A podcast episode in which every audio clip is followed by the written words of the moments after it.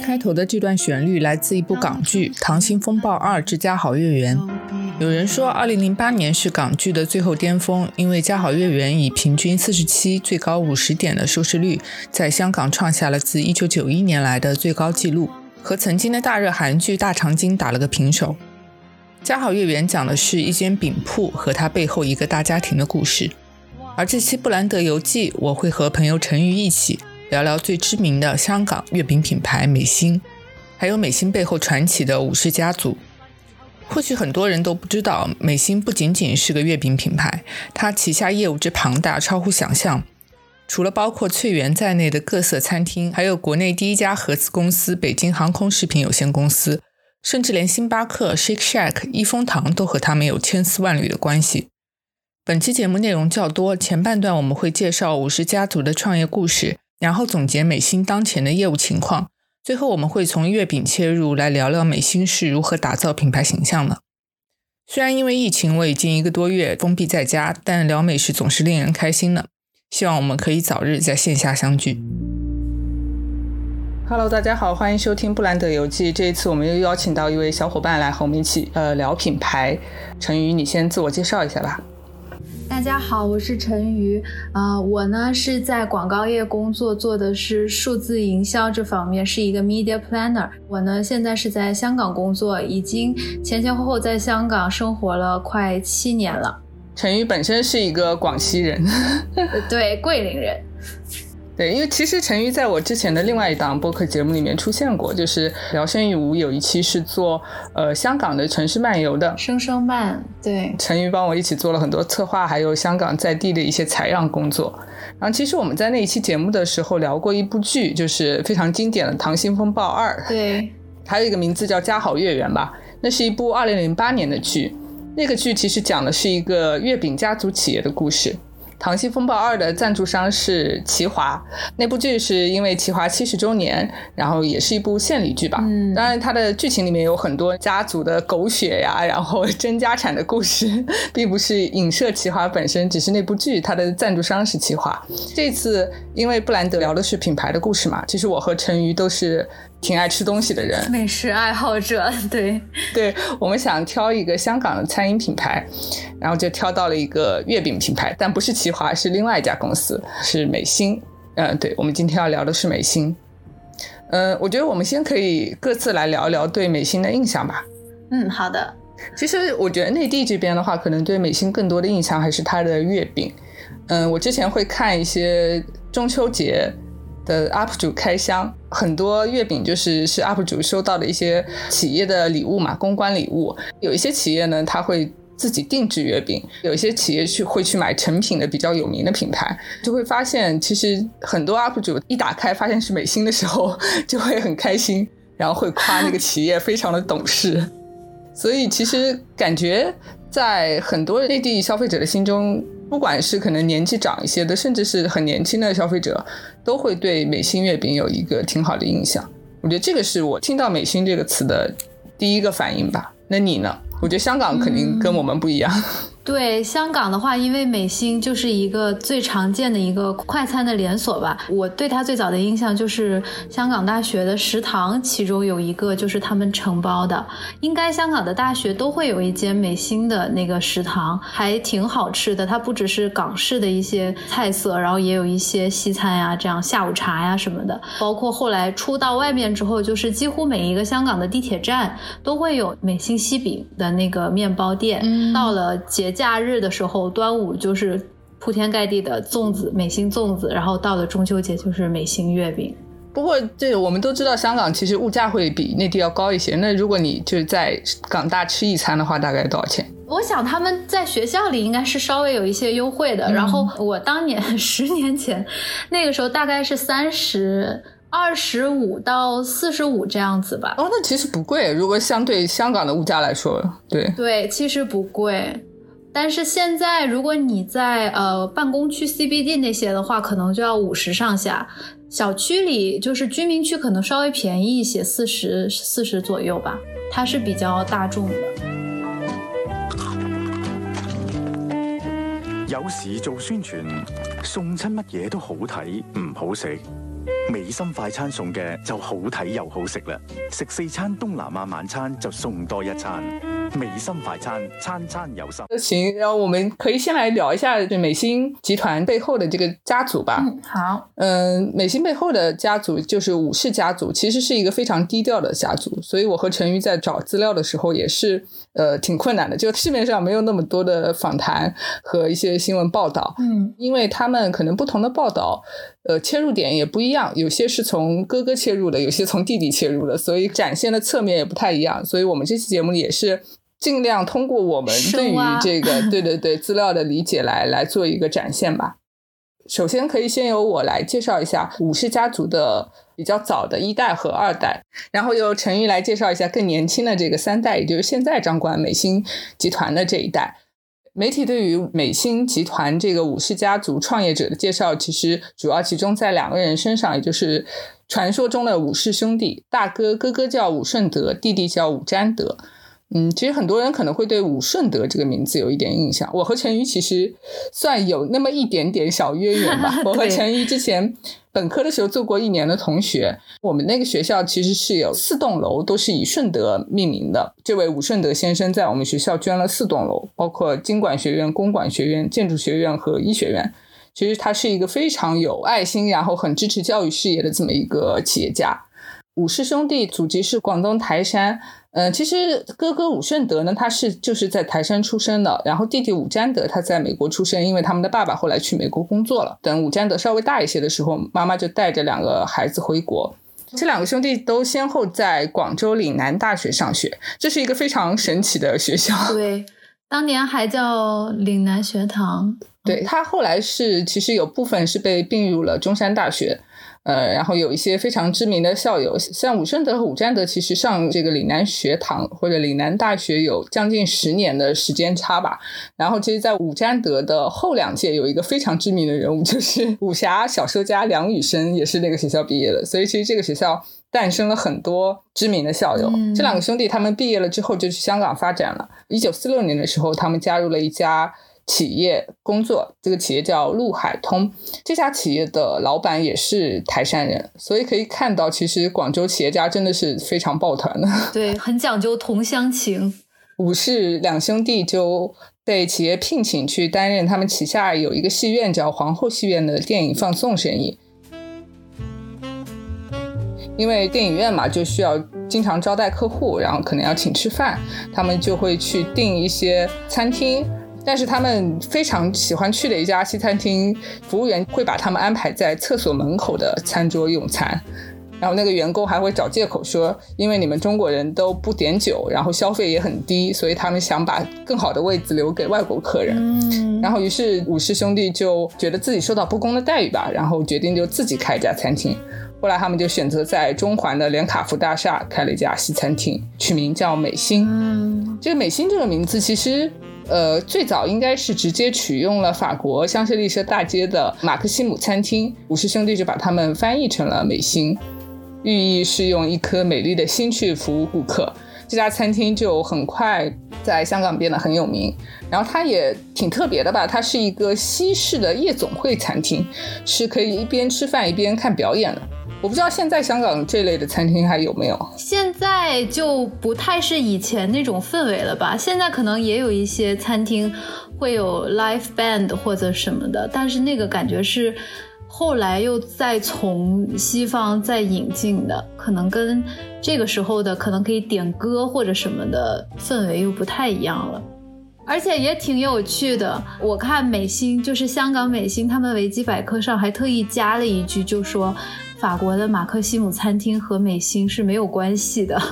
呃，对对对，我也看到这个了，就是他除了马克西姆，还列了很多什么澳门美心，也跟他们没有关系。我觉得前面那个可能是强调这个名字的出处吧，后面其实是因为后来他火了之后有很多盗版嘛，就是他其实还是挺注重这个商标权啊什么。对，没错，没错。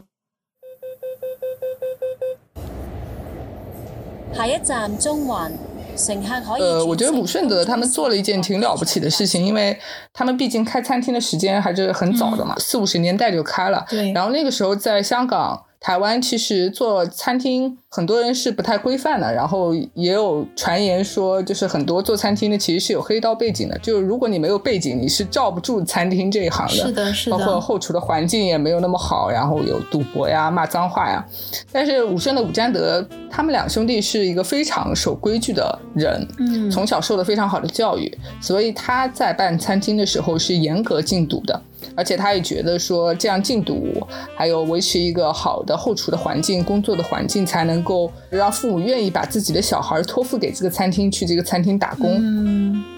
包括他也说，他在经营里很强调公平诚实，就算他自己作为老板去吃饭，他也从来不挂账，然后都是自己付钱，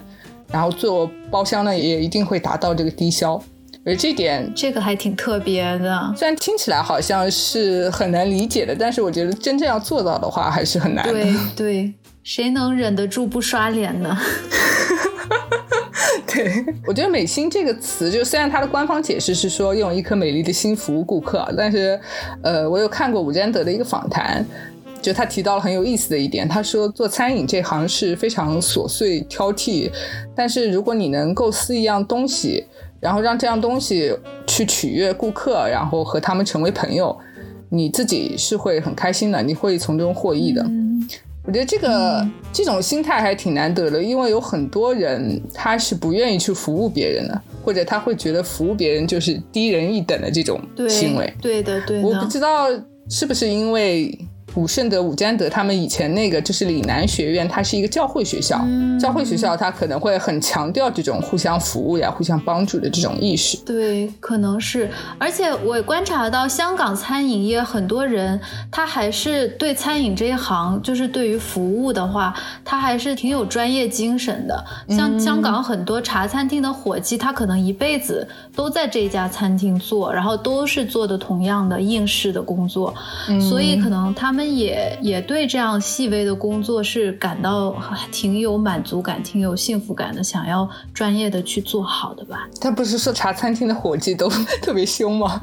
对，但是就是他们会特别强调效率，就是不可以出错，但是对客人的态度就看情况了。所以这，就是回到美心，就是美心其实是香港第一家餐厅，他会给客人，尤其是中国客人倒热茶的。嗯，然后包括他们每一个服务员都会配一个打火机，如果看到。客人需要点烟，也不需要去桌子上找火柴，服务员就会直接上前服务。而且我觉得提供热茶这个点就真的太戳中华人的一个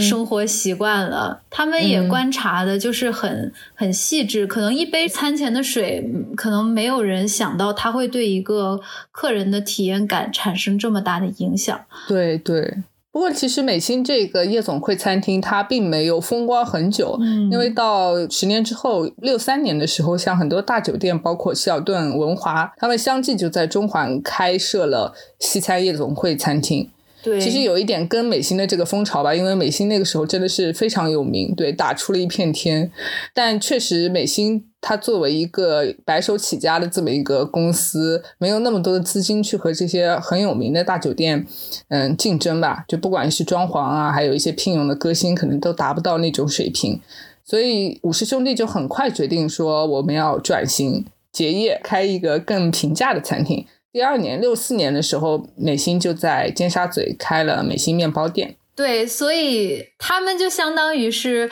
结束了中环，然后过海，乘着一个 天星小轮，啊，就过海来到了尖沙咀。那可能呃，中环是最早的一个商业的中心，然后然后才到尖沙咀。尖沙咀在当时可能就是一个新的中心。我记得当时是。呃，九龙的火车站是在呃到尖沙咀那个，就是现在钟钟楼那个位置吧。嗯，所以他们可能就转展到一个新的地方，开始就是重新来过这样子。对，然后后面其实六六年的时候，美心又开了第一家咖啡厅，没错，又在里面卖西饼。卖西饼其实就是美心西饼的这个原型，最早时候的一个形态。对。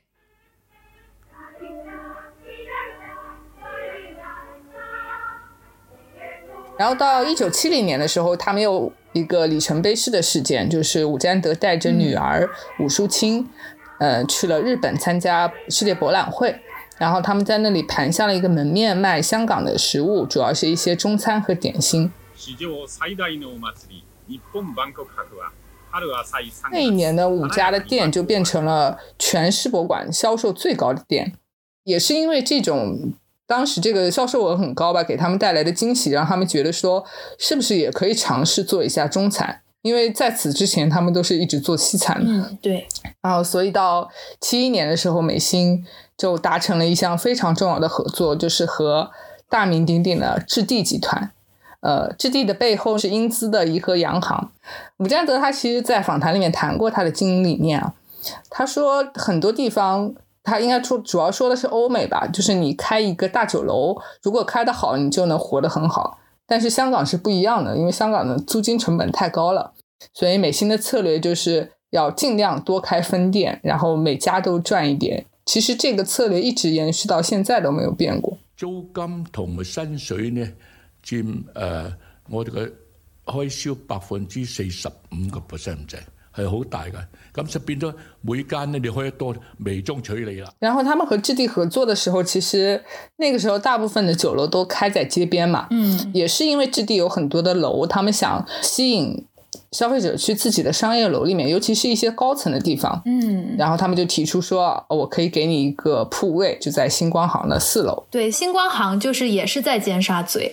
呃，就在海边。对，他们在星光行四楼开的这家店就是翠园。我觉得翠园是可能除了美心月饼之外，内地消费者比较熟的一个美心旗下的产业了。嗯，一九七二年，置地背后的这个怡和洋行就成了美心的股东，占了百分之五十的股份。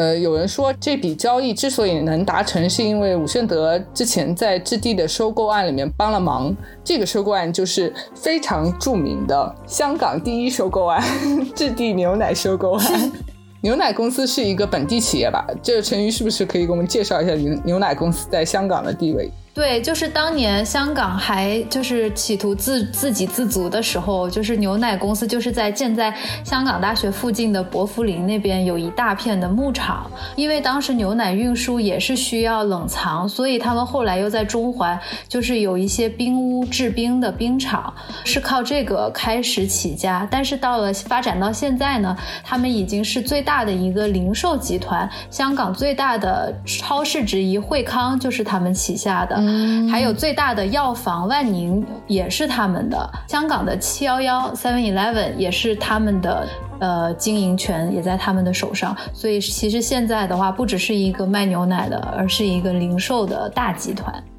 对，因为你刚就是你刚才提到了那一点，因为他们在香港非常黄金地段拥有大量值钱的土地，所以是的是的置地在七二年的时候就瞄上了这个牛奶公司。虽然牛奶公司因为他的老板也是一个本土企业家嘛，他其实不是特别愿意接受英国的一些呃资本的介入，是的然后他非常努力的反抗，但是最后还是失败了。但是传闻说，就是在这个过程里，因为呃，置地一直在去试图去收购一些股东手里的股权嘛，然后武顺德还有我们之前提过那个海陆通公司呃的老板的手里都有一些牛奶公司的股份，然后他们把这些股份卖给了置地，所以其实也算建立了一个比较好的一个关系吧。之前，所以七二年的时候，颐和就入股了，变成了美心的大股东。这一年，首家美心快餐也成立了，就是陈瑜提过的港大也有的美心快餐。对，然后美心快餐很快就变成了香港最大规模的中式连锁快餐店。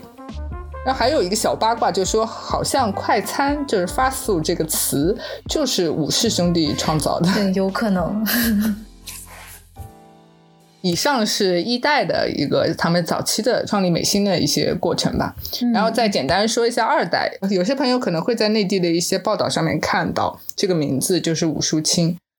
其实武顺德和武占德都有五六个子女，武顺德他有三个儿子两个女儿，武占德反过来有两个儿子三个女儿。然后武淑清呢，呃，也就是我们刚刚提到的和武占德一起去这个日本开博览会的那一位，也是江湖传闻的零零一号小姐。为什么叫她零零一号呢？因为她促成了一个非常重大的呃事件吧。就是七十年代的时候，中美不是要恢复通航嘛？嗯，然后那个时候呢，呃，内地其实没有什么企业可以提供合格的飞机餐。当时的国家领导人就希望说，呃，是不是可以有一家中国公司能提供和欧美公司一样好吃的面包？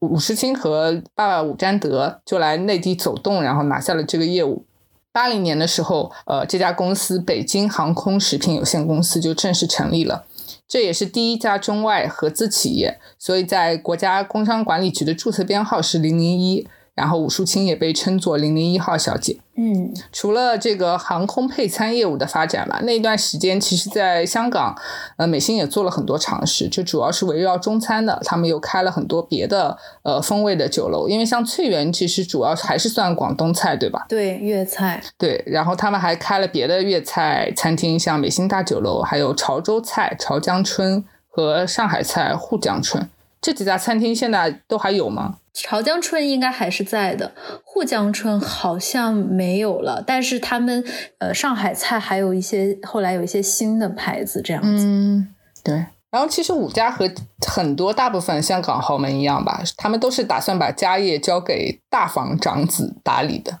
所以其实一开始伍圣德的大儿子伍威廉是美心默认的继承人。然后伍威廉学的是理工科，甚至啊，就算不回香港打理家族企业，也是一个很出色的人，因为他曾经毕业就在哥大任教过。但是后来也是，呃，家里有这个需要，然后他就回到香港打理家族生意。但是伍威廉没过多久就因病去世了，所以到两千年的时候，伍顺德先把这个管理大权交给了弟弟伍占德，然后同时在培养家族三代，也就是现在的美心掌权人。他的孙子吴卫国，二零零八年的时候，呃，伍占德也卸任了，吴卫国正式接班。下一站尖沙咀，乘客可在该站往尖下面就由陈宇来介绍一下三代，也就是现在的美心董事长吴卫国吧。嗯，好的。那吴卫国的话呢，他就是刚才说到的伍威廉的儿子，然后就是大哥伍顺德的孙子。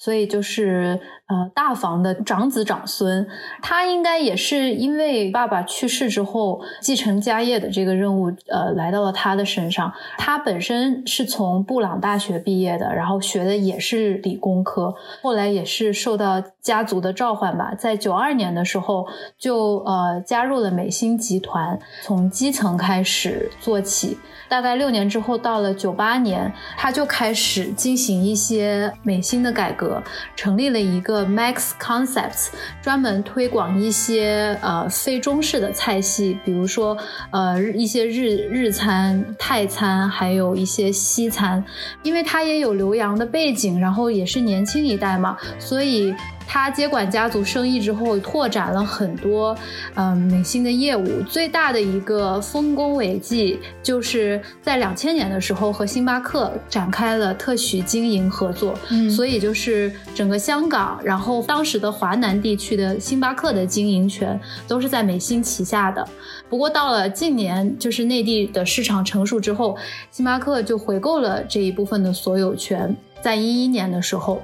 但是就是在东南亚，呃，新加坡、越南、柬埔寨还有泰国，嗯，星巴克的经营权也都还是在美心这边的。嗯，他们不只是呃引进了。星巴克这一个，而是从零六年开始就不断的引入。一开始，香港人是特别喜欢日本的文化、日本的餐饮的，所以他们引入了很多的日本的一些餐厅。零六年开始就引入了元气寿司，这个也是如果你来香港旅游，到处都能见到的。然后还有一个比较高端一点的牌子叫千两寿司。然后一一年引进了很有名的拉面店一风堂到香港。一风堂。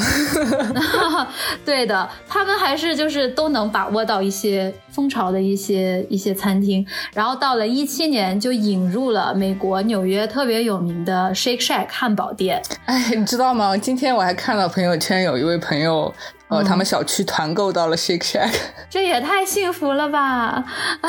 应该上海的，对，上海的 Shake Shack 现在也是美心在，对对，也是他们的。嗯，然后除了这些比较大众有名的之外，还有一间意大利的饼店，也是餐厅，然后它的蛋糕特别有名，叫 Cova，好像上海也是有的。还有美国的一个，嗯，叫 Cheesecake Factory。所以就是你可以看得出来，他们引进的餐厅还是都是真的是好吃，而不是那种噱头型的餐厅。但同时又具备了网红的元素。对的，对的，他们就是对这种食食时刻的兴趣还是有着很敏锐的一个洞察力，感觉这也是他们家人共有的一个特点吧。对，其实你刚才提到一个信息，就是美心家族他们有很多人其实是学理工科的，但他们最后其实都义无反顾的回香港接班吧，投入了餐饮业。嗯嗯，说明我觉得他们家族的人是真的非常热爱这个行业。是的，我看伍詹德在访谈里面也说过，呃，他接受那个访谈的时候应该已经八十多岁了。他还很开心的说，呃，虽然自己在家因为要被老婆和佣人管嘛，就吃的比较清淡，但是出去就是大鱼大肉，胃口很好。他还提到说，因为吃饭的时候他可以 social 去听不同的人的意见，然后获得知识，所以他觉得这个过程还是很有帮助的。嗯，然后他也提过说，美心其实每年都会有一笔费用，它是有一个预算是可以给到员工去试吃的。所以美心的师傅也经常会去别的餐厅取经，然后费用由公司来负责。包括他们的三代，就是吴伟国也透露过说，他其实从小也是跟着爷爷。到处去开会啊，巡铺，然后喝咖啡什么的，可能也是因为这样子，他对咖啡也是情有独钟吧。嗯，然后也是因为这样，才会想要把星巴克咖啡，就是咖啡厅这种文化引入到香港来。嗯，因为呃，两千年左右的时候，香港人主要摄取咖啡的途径还是茶餐厅那种咖啡吧。哦，对，所以就是用现在的话说，就是炭烧或者是深烘焙咖啡。那就跟星巴克的那个味道还是不太一样。茶餐厅都喝什么咖啡啊？鸳鸯，鸳鸯，或者他们就有咖啡，就是加奶的，就是叫咖啡；不加奶的就叫斋啡，吃斋的斋。然后可能就是拿一杯就走了这样子。茶餐厅也不会让你坐在那里两个小时聊天，只喝一杯咖啡。嗯，对对对，对，所以就是这个可能也影响到他后来去把一些。好吃的引进到引进到香港，引进到内地这样子。嗯，应该武氏一代武氏兄弟他们本来就有在六国饭店工作的经验，对，所以他们应该是一直有学习这种西方餐饮的管理啊，还有这种经营的一些经验。其实翠园他们当初的理念就是用西式的服务来做中式的食品。嗯，那个时候可能还在香港来说，华人的餐厅还没有这样的。一种概念，可能都只有一些大排档，嗯，但是他们就把一些西方的东西用进来，也是受到了受到了当地华人的欢迎。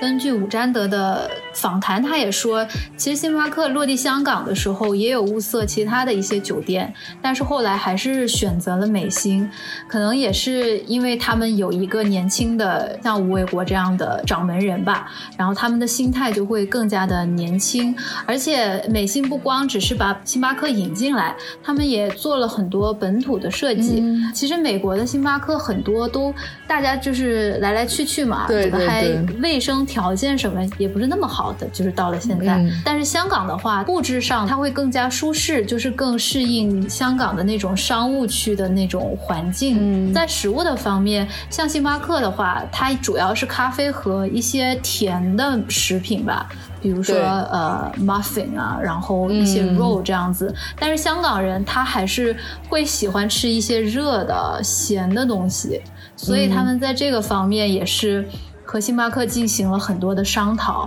他们一开始还希望可以现场做食物，就是有一个炉子，然后煎食物。嗯，但是就是星巴克可能他们总部会觉得店里要充满咖啡的香味，害怕。我觉得西方人对于热的食物的味道还是比较担忧的，所以就也没有让他们架一个炉子，但是还是。呃，允许他们用一个暖柜去加热食物，嗯。所以就是香港的星巴克有一些，呃，我记得有一个芝腿脆多，其实就是芝士火腿的一个多士，还有一些比较像英国的一些咸的派。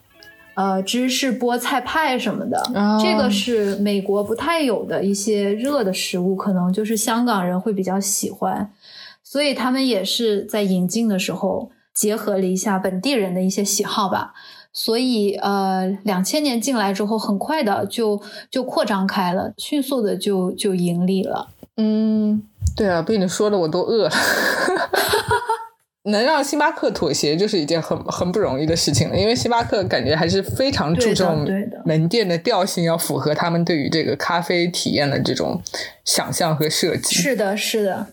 不过，其实我之前看资料会觉得，虽然伍占德、伍胜德给了自己的子孙很大的发挥空间，但他们中间是有一些有一些冲突的，或者有一些意见不太相符的时候。就比如说，呃，伍占德他访谈的时候就提过要稳健，然后他希望他办一个酒家就要做十年、二十年。嗯但吴伟国明显就是非常大胆创新的那种。对，九八年的时候，因为有金融危机嘛，然后吴卫国想推他的那个 Max Concepts，就是年轻的新派餐厅。其实吴顺德、吴占德就不太赞成。嗯，那样的话，其实就等于把美心原来的形象完全就是有一个颠覆吧。但最后他们还是支持孙子去做这样的尝试。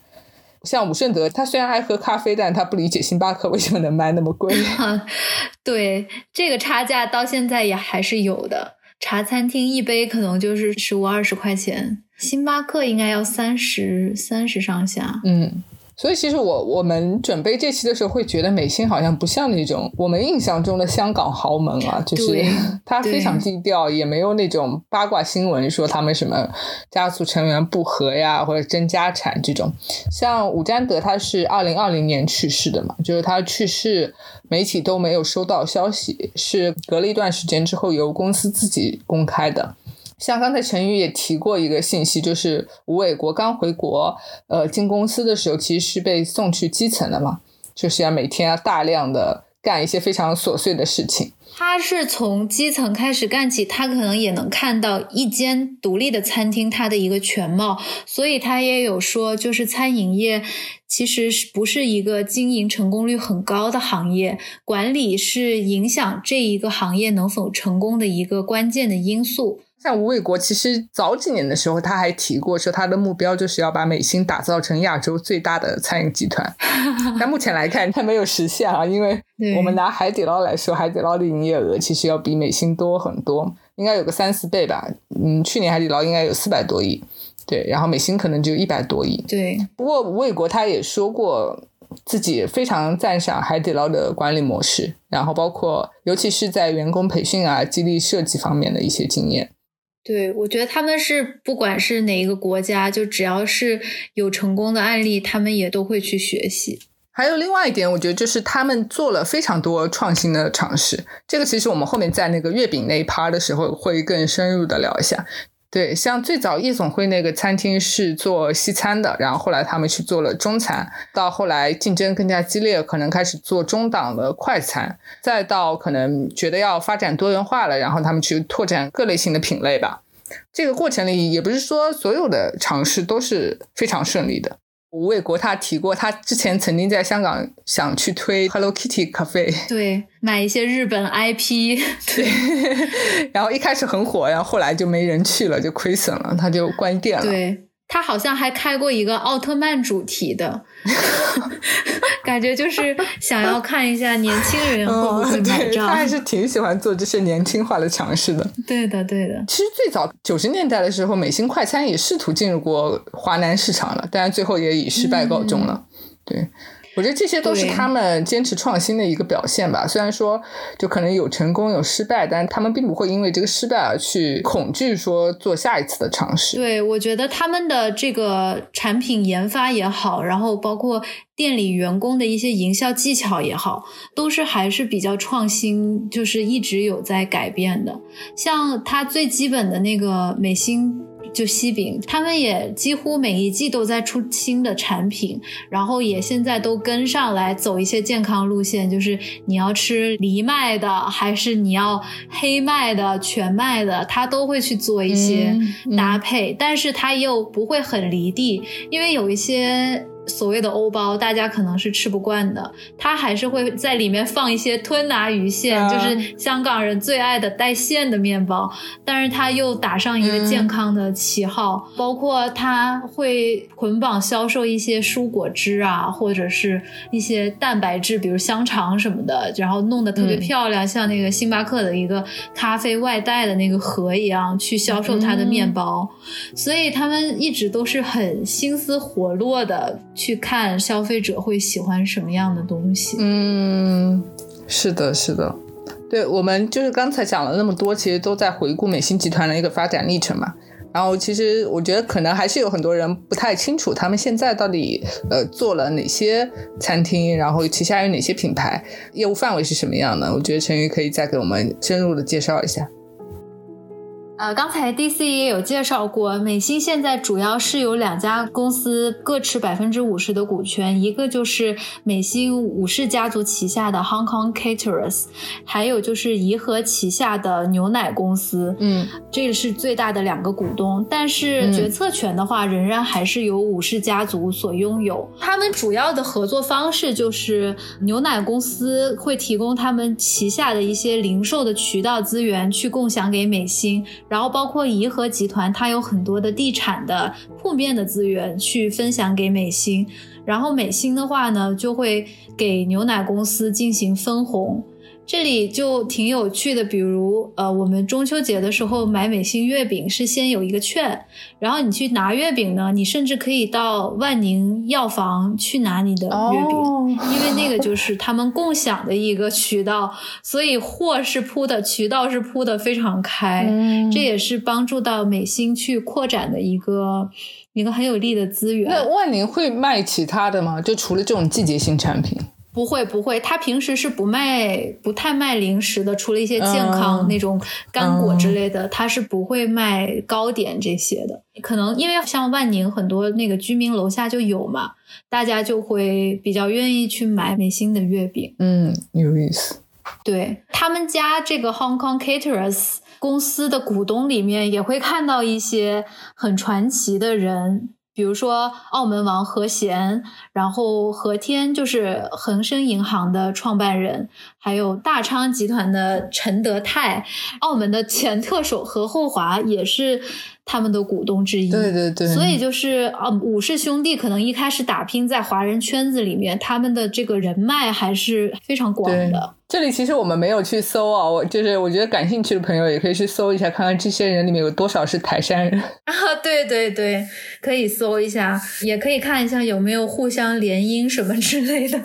然后就是讲一下，就是我们刚刚提到美心又有中餐又有西餐，那就是它现在的品牌矩阵的话，主要就有几个方面吧。一个就是快餐厅，嗯，然后中餐，然后中餐这边的话，主要就是广东的粤菜、潮菜，嗯，和一些呃京川沪。在香港，一般内地菜就是京川沪会一块儿说，就是北京菜、四川菜、呃上海菜，就是经常就是全都放在同一个餐厅。里卖怎么能把上海菜和四川菜放在一起说？是，就是有的时候就会同时来一个小笼包，再来一个麻婆豆腐这样子。很多国外的唐人街也是这样子，就是是的，是的，可能对，就是都都卖一点。然后这个是中餐板块，然后很大的一个一块就是他们有日本菜。日本菜的话，大家见的比较多的可能就是千两和元气寿司，还有一风堂。人生如寿司，你近乜又点会知啊？除此之外，他们就还有一些就是呃东南亚菜或者多国菜，最常见的就是 Thai Basil，这个应该也是在中环啊、尖沙咀这些大的 CBD 里面会会见到。所以也算中高端的菜。对，就是环境什么都是比较好的。嗯，呃，西餐的话，他们引进的就就挺多的。刚刚我们说的那个 Shake Shack，、还有 Cheesecake Factory，然后在比较走大众路线的，就是一个叫 Simply Life 的一个西餐厅，它环境特别好，然后它也有面包，但是它的面包就是非常西式的一些品种，嗯，就是完全跟它的那个美心西饼可以区分开的。他们的 brunch 还挺好吃的，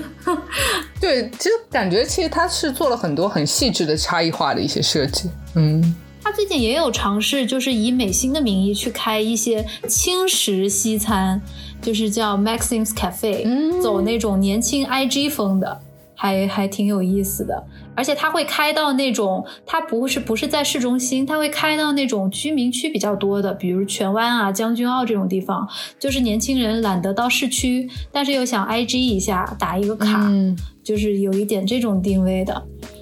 哦，那其实就和早期的美心快餐的那个思路很像，但是他现在做更更年轻化的东西对。，然后就是呃面包，面包的话最港式的就是美心西饼。嗯然后他们其实，在零八年的时候收购了一个日本的饼店，叫东海堂。嗯这个就是完全走日式的吐司和蛋糕风格的一个店，也是比较常见的一家面包店。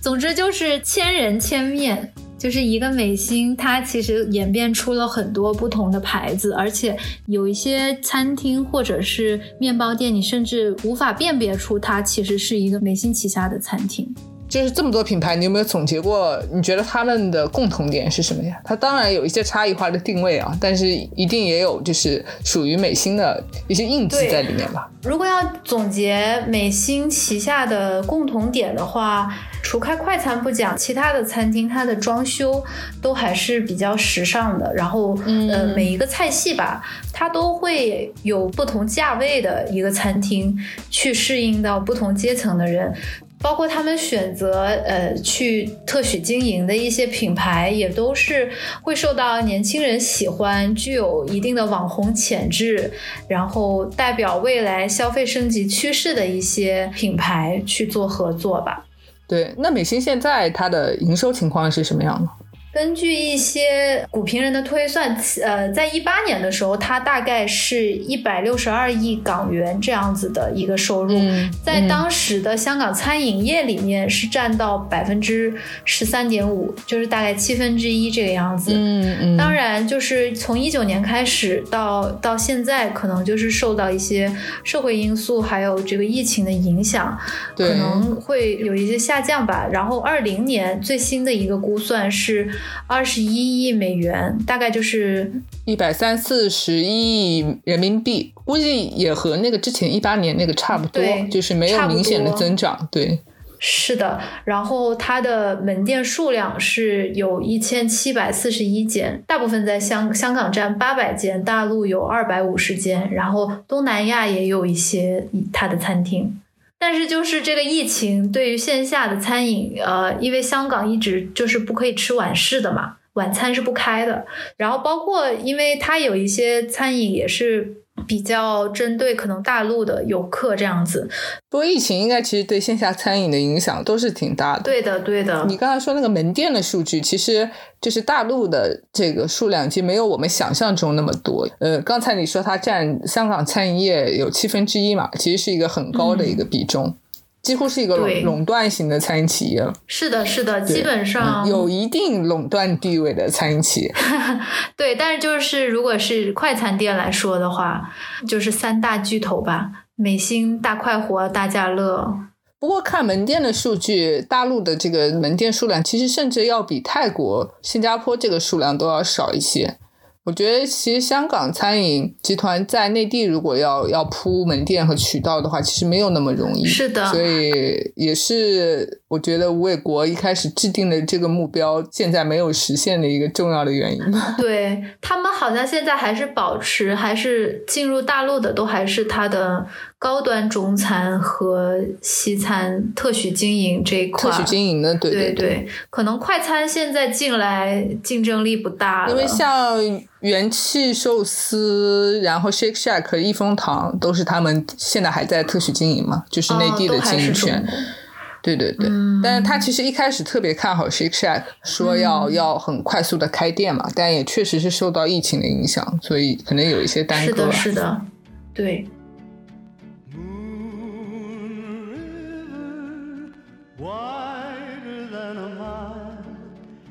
行，好的。然后我们这期节目的最后一趴就来聊一下所有人都非常熟悉的美心月饼。但其实熟悉也只是因为很多人都吃过，但是具体说美心月饼背后有什么样的故事，还是很少有人了解的。先介绍一下月饼吧。月饼行业其实是非常特别的，因为清明节刚刚过去嘛，它其实是和青团有点像，是属于节假日季节性产品。然后月饼的销售呢，一般会在七月开始预热，八到九月份它的销售额会占到整整体销售额的百分之九十左右。但是我听陈瑜之前跟我说，好像香港这个销售的时间会更长一些。对，可能因为香港它的这个竞争力、竞争对手太多了，一般都是在六月中卖完粽子，就立刻开始进行月饼的预热和宣传。嗯，那就快了呗，下个月就五月了。是的，是的。我之前有搜一下，就是月饼的历史啊。其实我觉得月饼整个的发展历史也反映了说现在的一些呃厂家采用了一些策略。因为月饼最早的时候，在物资比较短缺的时候，它是很稀有的，所以那个时候厂家做月饼也把它做的油特别重，然后糖特别重，因为大家可能一年就吃一块月饼那样。后来其实。随着生活水平提高，然后月饼也没有那么稀奇了，慢慢就变成一种送礼的社交产品。像电影《岁月神偷》里面，他就演过一个月饼会的情节，这个可能也是香港特有的一种形式。是的，因为当年月饼相当于是一个硬通货，尤其是在华人社会吧，大家还是要孝敬一下长官呀，然后给一些亲友这样子去办事。作为作为一个礼品送出去，所以每年到了中秋节就必须要有这个月饼。但是对于一般人的工资来说，月饼可能一下子拿出这样一笔钱又有一些太多了，所以就有一种类似贷款的方式，就是月供月月饼，就是你每一个月交一些钱，然后等到中秋的时候，你就可以得到六七盒的月饼。这个通常就是卖完今年的月饼，下一年的月饼会就可以开始交钱了。然后这个月饼会的习惯一直到现在，奇华月饼最香港最怀旧的一个牌子吧，它现在都还有这么一个服务，然后有两档月供价格可以选择，一个是月供九十八，一个是月供一百二十八。我猜可能最后拿到的月饼的那个内容可能有一点不一样吧。嗯。不过近近几年，我觉得也是因为包括有一些反腐的政策呀，还有一些限制高消费那样的倾向，我觉得可能呃，就是所谓的这种豪奢型的送礼行为还是减少了很多，就还是会有送礼，但是就是可能更多是表达一种感情啊，或者是。大家不会去特别推崇去买一些过度包装的或者是非常高档的月饼。对的，对的。像月饼，它还有一个特点，就是对于生产厂家来说，它是一个。销售周期短，然后毛利高，进入门槛也不高的这么一个行业，嗯，但是呢，也是因为它这种季节性的特点，对商家是有一定的要求的，就是它需要在一个比较短的时间里面去快速的采购，然后去生产，然后去销售，可能销售完了之后，你半年就没有事情做了。所以目前市面上的这些公司没有一个是说，哦，我只做月饼，然后不做其他业务的。对的。这几年月饼其实增速还是很稳定的吧，百分之五到百分之八，不是说那种高速增长，但是也是有一个稳定的一个上升的一个趋势。像二零二零年国内月饼销售额大概在两百亿左右。对，我觉得这种上升趋势也是跟就是现在大的消费环境有关，大家都要有一个仪式感吧。以前可能会觉得月饼就是回家家里人比较老派的一个东西，但是现在随着年轻人自己的这个消费水平也涨上来，大家也会觉得是一个中秋节需要吃到一块月饼，有这样一个需求吧。陈玉是做那个广告业的嘛？你是你是不是可以从你工作的角度去讲讲你对这种季节性产品的一种品牌啊或者营销模式的看法？对，我觉得季节性营销现在应该也几乎呃所有的多产品型的品牌必备的一个功课吧。嗯。就在我们 marketing 这边，大家都会每年开春的时候就拿接到客户的一个 marketing calendar，嗯。就是他们会去提前预知有一些每个月会有一些什么样的节日，比如说母亲节、父亲节，或者是跟他品牌相关的一些节日或者话题，嗯。然后针对这些节日去进行一个营销。嗯因为在这些节日里的话，整个社会的环境你会有很多内容都是会鼓励消费，还有就是进行一些季节性的营销，也可以增加就是和消费者的一个情感联系，就仿佛这个卖给你月饼、卖给你粽子的人，就像你的亲戚一样，或者是像你的邻居一样，包括也可以使用前一个季节的产品去带动下一个节日的口碑，或者是获得一些回头客。嗯，包括如果 seasonal 的话，比如说像春节，对中国人来说，像春节呀、中秋这种节日，也是一个很好的宣传品牌形象的这么一个机会吧。对对很有就是一些家庭啊，或者是关怀啊这样的形象，也很有利于去做一些社会责任活动的宣传宣传的一些东西。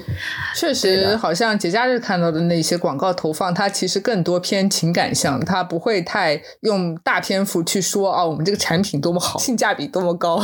是 可能更多还是用一种情感诉求去打动消费者。在这个世界上，你知道最难的工作是什么？那就是让所有人的感情都不再分离。而我的工作就是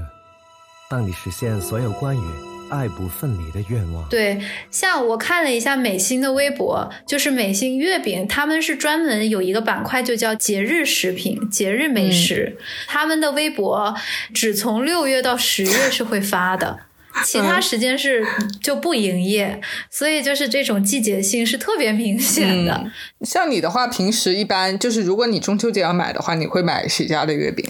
中秋节的话，我如果自己吃，我呃冰皮月饼能买到大班，我可能会买大班的嗯那个绿豆咸蛋黄，但是没有的话，美心的哦绿豆咸蛋黄也很好吃。然后月饼的话，有的时候就看公司发，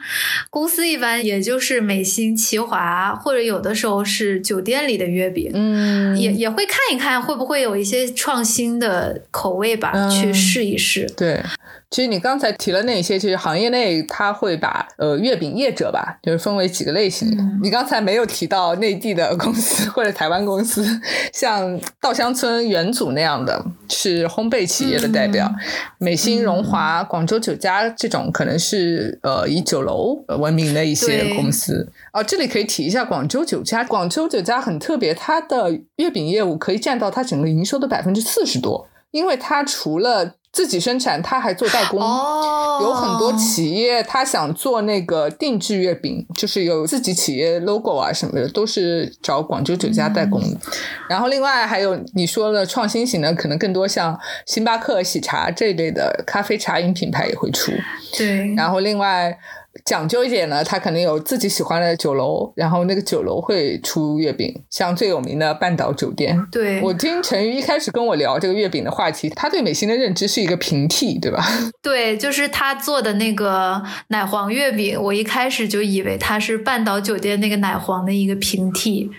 但是它那个流心还是很特别的。对对对半岛的是没有没有流心的。像现在内地其实有一些可能高端餐饮，它也会做自己的月饼，像新荣记那种，每一个季节它都会出自己的季节性产品。像刚过去清明节，它就有出燕窝青团，可能月饼也有燕窝月饼这个选项吧。对，我记得以前有一些香港的老酒楼，他们是以那个鲍鱼、鱼翅那些为特点的，嗯他会去出一些鲍鱼月饼，就是一些嗯食材上的 PK、对，也会有一些比较猎奇的口味。嗯，像我们这次节目可能提到以美心为代表的这种，其实是广式或者是香港月饼吧。嗯，广式月饼其实可以在整个的市场里面占到一个非常高的比重，有可能百分之四十到百分之五十。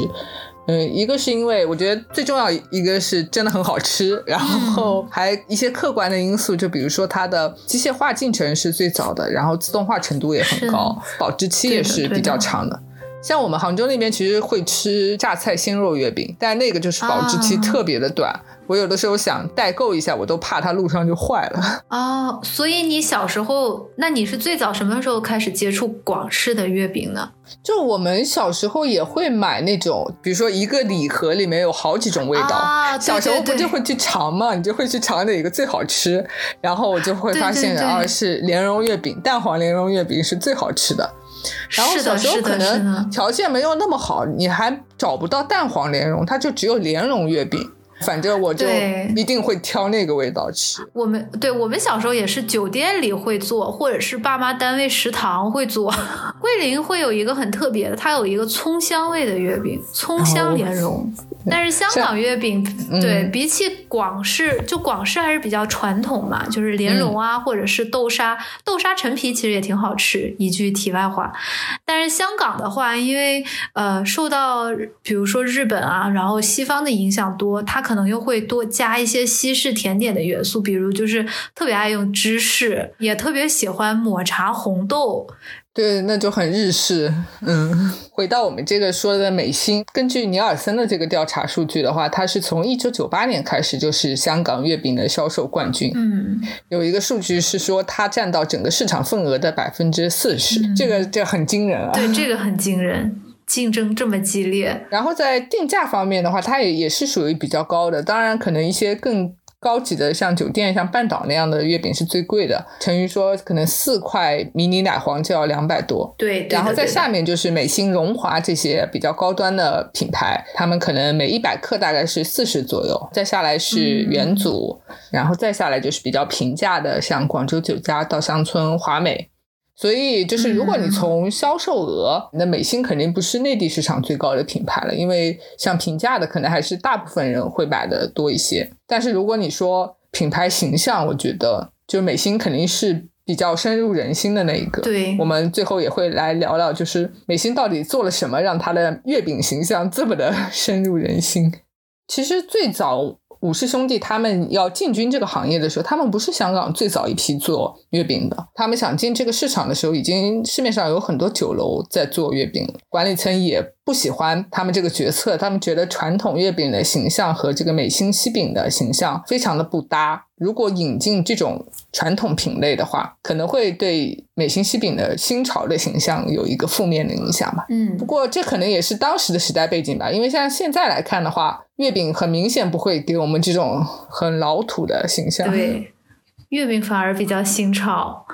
你刚才在说他们快餐的时候提到了一个词，就是品控。嗯我觉得美心月饼其实也是在口味和品控上是做的还挺好的。对，第一个就是他们用了非常好的食材，像法国奶油啊，或者湖南的这个寸三莲，所谓最好的适合用来做月饼的莲子。对，香港人就是对食材的这个产地还是特别的讲究，可能也因为他们是一个贸易为主的地方，他们对于国内的这些食材，他们叫南北货，就是食材的来源，他们都是很清楚的。包括现在你去买干货，哪里的大枣最好呀，哪里的海参最好呀，他们都是特别清楚的。嗯，我们之前有找到一段美心可能比较早期的广告，然后他们那个广告词就非常直接：一级亮莲蓉，一级亮蛋黄，是逢人对试过都说好，是中秋名贵的礼品。对的，对的。美心月饼采用一级靓莲蓉，一级靓蛋黄。美心月饼系逢人试过都赞好嘅月饼，系中秋名贵嘅礼品。所以他们一开始进来定位就也还是优质的月饼这样一个定位吧。嗯，对，就可能最早在进入市场的时候，知名度确实还比较低嘛，然后他们还是会用这种品质非常好的材料来、来打他们的整个的产品品质，然后后面随着影响力增多，可能就更多的去做一些口味的创新啊，可能广告投放会更偏一些情感呀、或者是品牌形象的一些东西。对的，对的。就是美心还给大家有一个印象，就是它不好买。最早其实它还没有那么大规模进入内地的时候，是通过水客水客对代购代购，对对，代购。美心它会很强调香港这个标签，然后它很多宣传物料都会说自己的月饼是百分之一百香港制造的，这里面可能会有一些理解的偏差吧。因为我查到，其实二零零五年美心进内地的时候就成立了美心广州公司。然后包括有自己的工厂和这个零售店，嗯嗯，像这两年它还是有持续的在扩建工厂，所以有人会说，可能内地买的这个月饼就不是香港制造了，但是肯定是用了同一个配方和这个生产工艺啊。对，所以有些人会说，呃，如果你要买正宗美心，就是要去香港买进口的那个版本。希望有一个 UP 主可以等到下一次中秋节的时候买两个版本对比一下，口味到底有没有差别。另外就是和我们之前说的美心的其他餐饮业务一样，在月饼这个品类上，他们也一直在做创新。这里其实也比较颠覆我的认知。我们发现，其实如果从类别的开创来说，美心并没有创造任何一个类别。奶黄月饼是半岛的点心大师叶永华首创的，冰皮是陈瑜刚才说大班首创的，莲蓉月饼是莲香楼首创的，然后白莲蓉呢是奇华首创的，冰淇淋月饼是元祖首创的。所以其实美心没有创造任何一个大的类别，它只是对在产品品质保证和所谓的微创新里面做的最好。没错，因为像其他品牌，它也会去研发新品，但是没有美心那么积极，或者是他们的理念是不一样的。像我看到奇华，它也是一个家族企业嘛，他现在可能也是第三代在经营，然后他们就说他们的理念是希望客人吃到的莲蓉月饼和十几年前是一个味道的。但是其实我们刚才讲那个月饼的历史嘛，你就可以发现，就是不同的时代，可能大家的口味偏好也是不一样的，就希望从月饼里面获得的东西也是不一样的。因为像我之前买过一次荣华。我就会觉得它的那个太重了，分量也很大。对，荣华买不下手，就是因为它一个月饼实在是太大了，你很难，就尤其是年轻人，可能就是吃一两块应应景，就特别难把它消耗掉。像像冰皮月饼，刚才有说八九年是大班首创的这个品类嘛，然后美心也承认过，当时他们出冰皮月饼其实要比大班要落后好几年了，在他们之前甚至有很多其他的模仿者已经去跟随冰皮。月饼这个潮流了，对。然后美心在这个决策的动作上是比较慢的，但是即使他们起步慢了，他们后面还是投入了大量的时间和金钱吧，我就是去研发冰皮，让这个皮可以保持一个韧性的口感。所以到现在，我就是我感觉很多人其实买冰皮也不会去追求说我一定要买那个首创的大班，他也会去买美心的冰皮。对。冰皮之后就是九八年，他出了双黄白莲蓉，也就是那一年他成了香港的销量冠军。然后到了一四年，他出了一个开创性的类别，一个小类别吧，就是流心奶黄月饼。其实，在奶黄月饼的基础上，又做了一个小的微创新，然后也是美心现在最知名的年轻人最喜欢的一个产品。对，我在想这个流星的概念是不是受到那个流沙包那个启发？对，对对对，应该是的。他们可能一大优势就是因为他们旗下的餐饮业务真的很多，所以可以互相借鉴灵感。是的，包括除了一些就是这种比较传统的烘焙式的口味之外，他们也会有很多开的比较大的脑洞吧。像他们冰皮月饼，就现在会有一个茶餐厅系列，然后它不是说是比较能想容易想到的什么蛋挞呀，或者是奶茶口味，而是饮用饮料的口味，比如说。冻柠茶、红豆有没有红豆冰啊？还是咸柠七？总之就是还还挺特别，会想让人知道好奇是什么味道的。咸柠七我好像尝一下，有没有可口可乐味的？感觉很适合我。他们应该研究一下如何室温保持有那个气泡，或者什么 cream soda 味道的。对，哎，这个这个好，这个好。所以他们还是会在大的类别里有一些创新。嗯，像最近几年，他们可能做的更多的是一些潮流化啊、年轻化的一些设计吧。就像和这个不同的卡通品牌合作，做一些小孩儿可能会喜欢的月饼。还有像去年他们非常火的，就是很多 UP 主都收到了这个 IP 联名系列，星战、蜘蛛侠、钢铁侠这种主题。还有一个套盒，好像还卖四百多块钱，还挺贵的。是这个，我也是常年看到代购有在抢，他们还挺热衷于买 IP 的，就是他们那个美心西饼。都呃，时不时就会有一些和卡通合作的蛋糕盒，比如说之前特别我突可爱，然想到了，嗯，什么？就是我们之前查资料的时候，不是查到伍占德女儿的老公是曾经做过迪士尼的迪士尼对对对对对对，可能有关系，对，对，它可能有会那这层种关系。公主主题的蛋糕盒，嗯就是小朋友会很喜欢的，因为中秋节包括呃糕点这些家庭嘛，小朋友这种也是一个主要的群体，对对对所以他们也是很用心的去做一些差异化。啊，尤其是如果呃父母带着小孩逛超市，看到这个，我觉得小孩应该就走不动路了，就一定要买。对的，对的，就是像钢铁侠、蜘蛛侠这种，也透露出一个信息，就是他们对于包装设计是非常重视的。就是因为月饼是一个社交属性很强的产品嘛。一般来说，其实像月饼的成本构成里面，它直接的这个食材的费用可能要占到呃百分之十五，另外百分之十五就是它的材料费用，可能就是包装。在月饼里面，我之前印象很深的是荣华的那个盒子，非常传统的蓝色，有一朵红花的那个铁盒。对，然后相比荣华，我觉得美心做可能就是走另外一个路线了，就是比较现代化，然后有设计感。其实美心他们也一直非常注重，就是包装设计要很拿得出手吧。因为在吴伟国刚接手的时候，美心还是有一种老土的这种形象吧。吴伟国他就举过一个例子，就是说中环的那些 OL，甚至是美心的办公室里的一些女职员，她们如果是买一个美心外卖，她们那个塑料袋就会遮遮掩掩的，好像很拿不出手。但是如果去一下文华酒店或者是别的西餐厅拿回来的那个塑料袋，就会高高举起，包括连麦当劳的外卖袋也拿得光明正大。所以 那个时候他就开始反思美心的形象是不是真的有这么的差，这么的老土。嗯，我有读到一篇文章，就是一个港中文的教授嘛，总结过美心的这个设计。嗯因为最早像这种月饼行业，它是有一个默认的配色的，嗯比如说金黄色饼盒就代表就是莲蓉颜色更浅的双黄白莲蓉，红色饼盒就是莲蓉颜色是比较深的双黄莲蓉。嗯，然后像美心月饼推出到现在应该有三十多年了吧，饼盒就是大的改动就有可能十次左右。嗯最早他们也是沿用这种行业规则，直到可能一九九九年这个时间点，我觉得也可以注意，就是吴伟国接班的前后，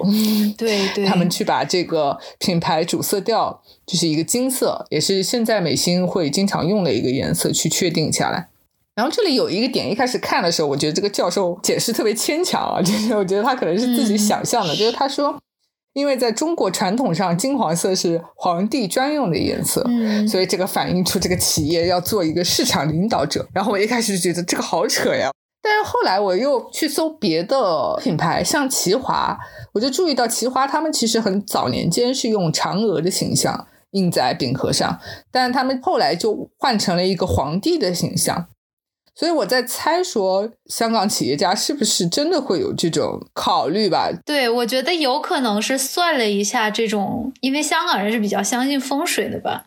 可能有算过说他们这个月饼行业要用这个颜色会比较旺，或者是怎么样的。对，然后后来美心到零五年的时候吧，他开始启用外部的设计师，当时他们是找了香港非常著名的设计师陈佑坚，嗯陈佑坚也是一直以这个所谓中西合并的这种元素吧，就是它会有它的设计里面会有很强的这种东方哲学或者东方美学的元素在里面。陈佑坚先是给美心就是 MX 设计了一个新的 logo，然后除此之外呢，他又去给美心月饼设计了饼盒，然后后来到。一四年的时候，中间他们有一度还换了设计师，我猜会不会是因为陈佑坚可能太贵了，然后他们换了一个 更年轻的设计师。但是后来可能对一四年的时候又换回了陈佑坚，去出了这个流心奶黄月饼的饼盒，然后一八年又设计了这个莲蓉月饼的饼盒。他们现在的饼盒，我感觉就是比较几何抽象的感觉，就是那个铁盒子的话，对对对。然后流星的那一个就是白色和金色为主，有一点新中式的感觉。用现在的话说，新中式嘛，就是陈友坚的代表风格。对，代表风格。心可以照亮身边的人，心团聚人。香港美心月饼，百分百香港制造。然后最后，我觉得可以来聊一下代言人吧。这个也是美心月饼非常特别的一一点。二零零六年的时候，美心签约了他们最知名的代言人，就是陈慧琳。签约没多久吧，就是零八年的时候，陈慧琳就结婚了。在这个之前，她应该已经宣布自己要结婚了。所以你可以看到，女偶像要结婚这件事情，并不会影响她拿月饼的代言。这个还挺有趣的，对 对。然后一四年的时候，他们签约了张智霖。一四年也是《冲上云霄二》吧，获得很大的成功，包括在内地都有很大的影响力。对，张智霖一开始代言的是冰皮月饼。然后到后来奶黄月饼爆了之后，他们又让张智霖代言了奶黄。一九年，他们新签了一个著名的年轻男偶像，就是王嘉尔。包括他们最近的一些广告片，都是由这三个代言人一起拍摄的。好像感觉香港见到比较多的还是陈慧琳和张智霖，然后一般歌曲都是陈慧琳要演唱一个主题曲这样子。国内可能张智霖和王嘉尔会比较多一些吧。嗯，包括我自己对于。陈慧琳也没有非常深的感知啊。陈瑜是不是可以介绍一下？就是你觉得签这三个人背后的考量是什么样的？我个人感觉，从陈慧琳开始，他们就希望找这种形象比较好，就是没有什么负面的新闻吧，在香港，然后受过良好的教育，然后像陈慧琳也是有一种家庭很美满的这样一个形象，包括后来张智霖也是比较著名的吧，呃，就是家庭很和睦的明星夫妻这样子。然后张智霖的话，他的师奶的这个。个粉丝群体就是比较好的。王嘉尔的话是一个兼顾香港和内地的一个考量吧，他也是很爱家的一个形象吧，和他的爸妈。对，而且其实他们三个，你仔细看，他们三个人都属于眼睛特别大的那种面相，觉得可能他们也很偏好这种长相的，很正吧？对，是属于很很正的形象。而且我记得陈慧琳应该也是海归，对，作为他们最早的代言人，像零六年，我觉得肯定是。是吴伟国拍板的，就是属于我觉得是同一类人吧，因为陈慧琳好像家里条件也特别好，对她好像也是有一点千金小姐的那一种。如果有不熟悉陈慧琳的听众，有一个例子可以显示她的这个形象，就是以前有一个古早的韩剧叫《大长今》，然后《大长今》有普通话和粤语这两个版本的那个主题曲，然后粤语版本的其实就是陈慧琳唱的，就是那种特别贤。惠端庄优雅的那种形象吧，而且我去搜的时候还发现一个非常有意思的细节，就是陈慧琳和张智霖的生日都和中秋节特别的近。就是都是在月饼销售季里面，尤其陈慧琳特别明显。陈慧琳是九月十三号的生日，张智霖是八月底的生日。哦，我一开始怎么发现的？我就想去搜他们代言人出席一些活动的信息嘛，我就想看他们有没有说什么。后来发现其实说的就没有什么干货，但是就让我发现他们很多活动是和生日在一起办的。我觉得这个是很妙的一个点。对对对。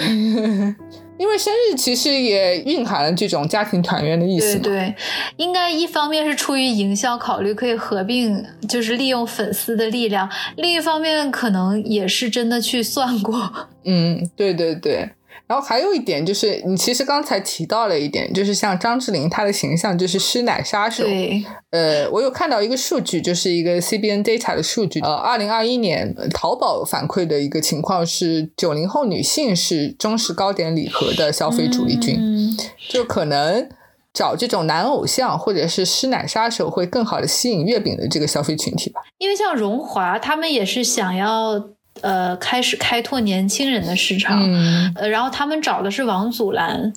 这个就有一点，我觉得可能找王祖蓝也是觉得他可能在香港和内地都有一定的影响力的，然后又因为他结婚了嘛，因为我查他的那个代言时间点，应该也是结婚之后，他代言了这个月饼产品，所以月饼产品还是很看重所谓家庭和睦的这种。形象。对，而且可能都喜欢找一些比较欢乐型的这种代言人，因为齐华是找过曾志伟，就就特别合家欢的一种感觉。对，然后我还找到另外一家是薛家燕，这个也很欢乐。哦、是大班吗？好像好像好像是大班，但是也是很早期的广告。对对对，就是这种大家姐大哥形象、嗯。我记得你是不是说过，曾经有一个美心妹妹，后来是受到批评。对，就是我觉得呃。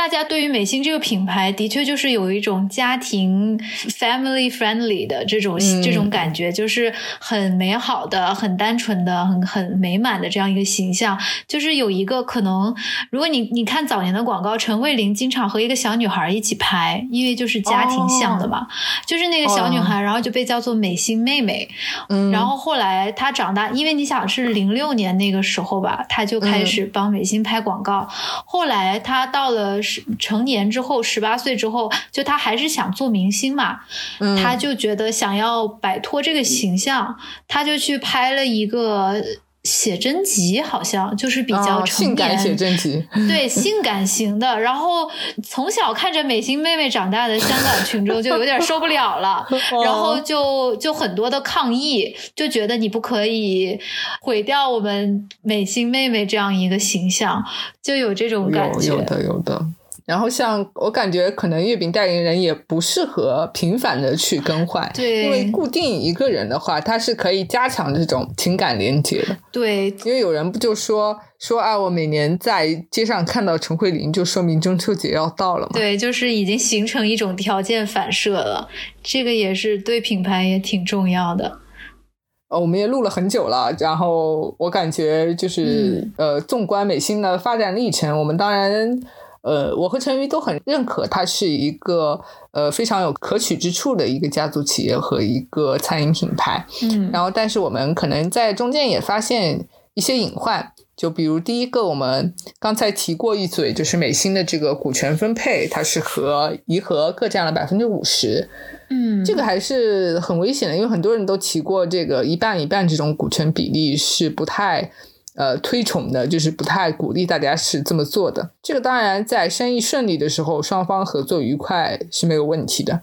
但像一九年、二零年，美心确实遇到了一些问题，疫情影响啊这样的问题，可能会有一些纠纷的出现。呃，有些其实评论人也说，颐和会不会要放弃美心，就是或者要退出之类的传言都有。嗯、但是我们也可以看一下后面会怎么发展。第二个的话，就是关于它在香港市场的这种垄断的争议，不管是它的餐饮业，嗯、刚刚我们前面也说了，占到七分之一的这么一个份额，然后它的、嗯、它的月饼其实也是有百分之四十这样一个销售额，然后、嗯、尤其是呃，它是一种一。一个美心有千个面孔这样的形式，嗯当消费者发现、哦，原来我吃的这个餐厅它是美心旗下的之后，他可能会产生一种抵触的心理。是的，是的。尤其是现在社会上，包括呃，不管是内地也好，香港也好，大家都会支持一些独立小餐馆，是的，或者是有特色的小餐馆，